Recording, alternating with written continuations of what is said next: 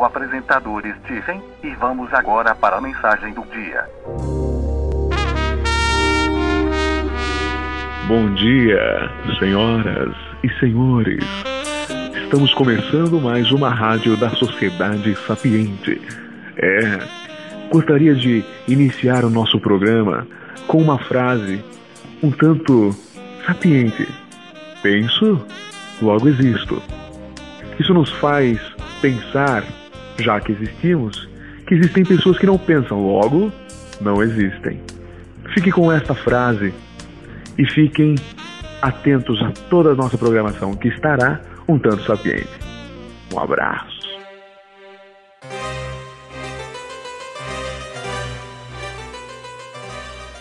Você percebe que na passagem da, da, infância para a idade madura, houve então não só uma ampliação do espaço percorrível, do espaço à sua disposição, mas também uma, um aumento da sua autonomia na relação com esse espaço. Não é isso? A mesma coisa com relação a outros domínios. Por exemplo, a linguagem. Tá a criança já, desde pequenininha, está ouvindo os outros falarem. A maior parte do que os outros estão falando ela não entende. Ela entende só um pedacinho. Hum? Então, a relação dela com este mundo de signos também é mediada por uma relação afetiva. Por exemplo, a mãe ou o pai pode estar interessado em ajudar a criança a aprender a falar. Não é? Então, nesse caso, ensinarão palavras novas para ela, ajudarão a criança a se comunicar quando ela não consegue, e assim por diante. Mas e se ninguém ligar para a criança? É? Eu vou contar uma experiência que eu tive para vocês. Já contei isso aqui. Quando eu tinha uns 18 anos, eu fui trabalhar num negócio chamado recenseamento escolar. Trabalhar não, fui fazer, fazer o meu oferecido voluntário para ficar lá um mês. Né? E nos mandaram para um lugar lá no, no, no litoral sul do estado de São Paulo, que é a região mais atrasada que tinha. E os mapas que eles nos deram para percorrer ali eram mapas tão antigos que os rios assinalados no mapa já estavam secos. Acho que foi o general Rondon que fez aquele mapa. Então a gente andou lá no meio do mato, andava, andava, andava depois deram para gente achar umas cabanas, daí gente estava lá, quantos filhos tinha, se era um casal, quantos filhos tinha, se estava na escola, se não estava. Daí, chegamos lá encontramos um casal que era assim, um sujeito meio alemãozão, casado com uma mulher preta, né? E aquele bando de filhos. E daí eu peguei meus papéis lá, peguei essas formulários e comecei a preencher. Daí tinha lá um menino que parecia ter uns oito anos, eu falei, ah, como é o nome desse aqui? Daí a mãe falou, ele não tem nome não. Eu falei, mas como, minha senhora? O que, que, é isso aqui? Minhoca? É tatu bola? É uma árvore? Isso aqui é um cidadão brasileiro, tem que ter nome. Ela falou, não, não tem. Eu digo, mas vocês nunca falam com ele? Não. ah. Eu não perguntei mais nada, fiquei quieto também. Tá? A minha capacidade verbal acabou. Tá? Então, eu vi isso aí com meus próprios olhos. Quer dizer, era o cidadão brasileiro sem nome. Agora imagina o que seria de cada um de vocês, né? Você não tem nome, não tem um jeito de chamar você, né? Como é que eu chamo? O Psite, o, o meu, o, né? o do chapéu, aí. É, né? Quer dizer, cada vez te chamam de uma maneira diferente, né? Se te chamam, porque também não tinha nada para falar para você, nunca falaram nada para você. Então, dá para imaginar que o domínio da linguagem que esse cidadão tinha era muito deficiente. Né? Então, aí, por volta dos oito anos, ele devia ser capaz de falar umas três palavras. Não é isso?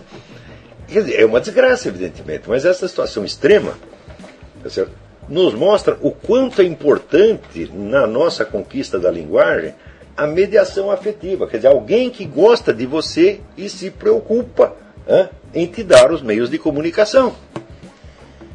Não é isso? Eu me lembro quando eu era pequenininho, né? Uma vez, eu, aliás, eu não lembro. É a minha tia que conta isto, que contava isto. Eu não lembro da cena.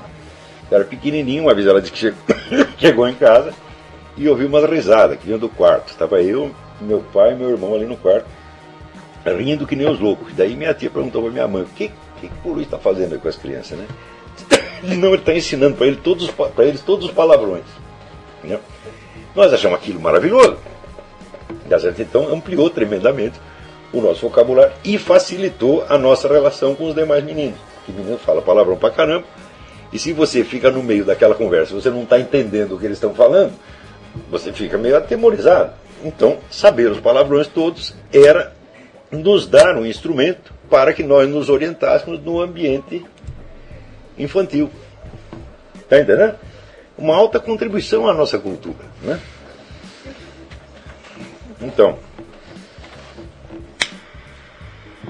agora, tem pessoa que ninguém se, se preocupou sequer de ensinar os palavrões para ele. Claro que meu pai me ensinava só os palavrões. Né?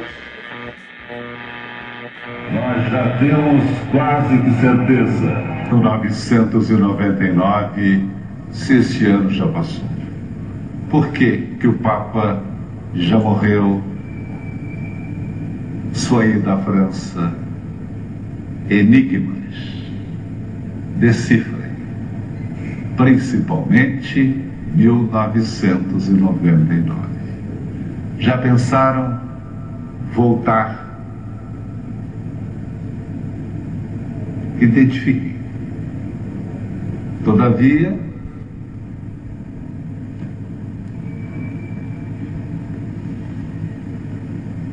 nós já temos quase que certeza de que esse homem que viu amanhã estava completamente dotado de poderes extrasensoriais. Ninguém adivinha por ser. Uma força maior nos ampara, nos ilumina e nos encaminha. Assim disse Nostradamus.